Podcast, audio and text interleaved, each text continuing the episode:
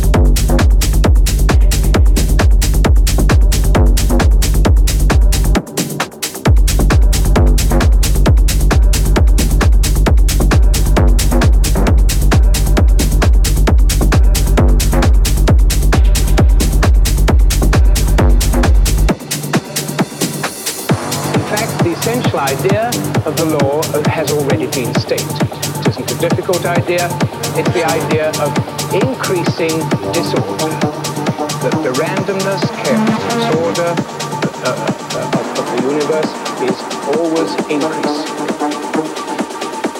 An ex-vice chancellor of Oxford University recently said, thermodynamics, I don't even know what it is.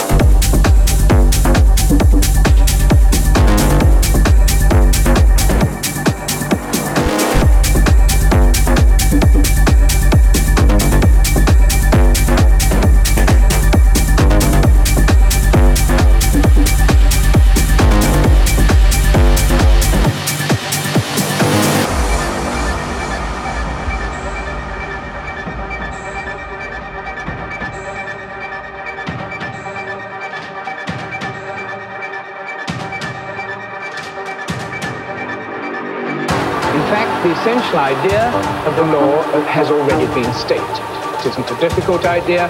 It's the idea of increasing disorder.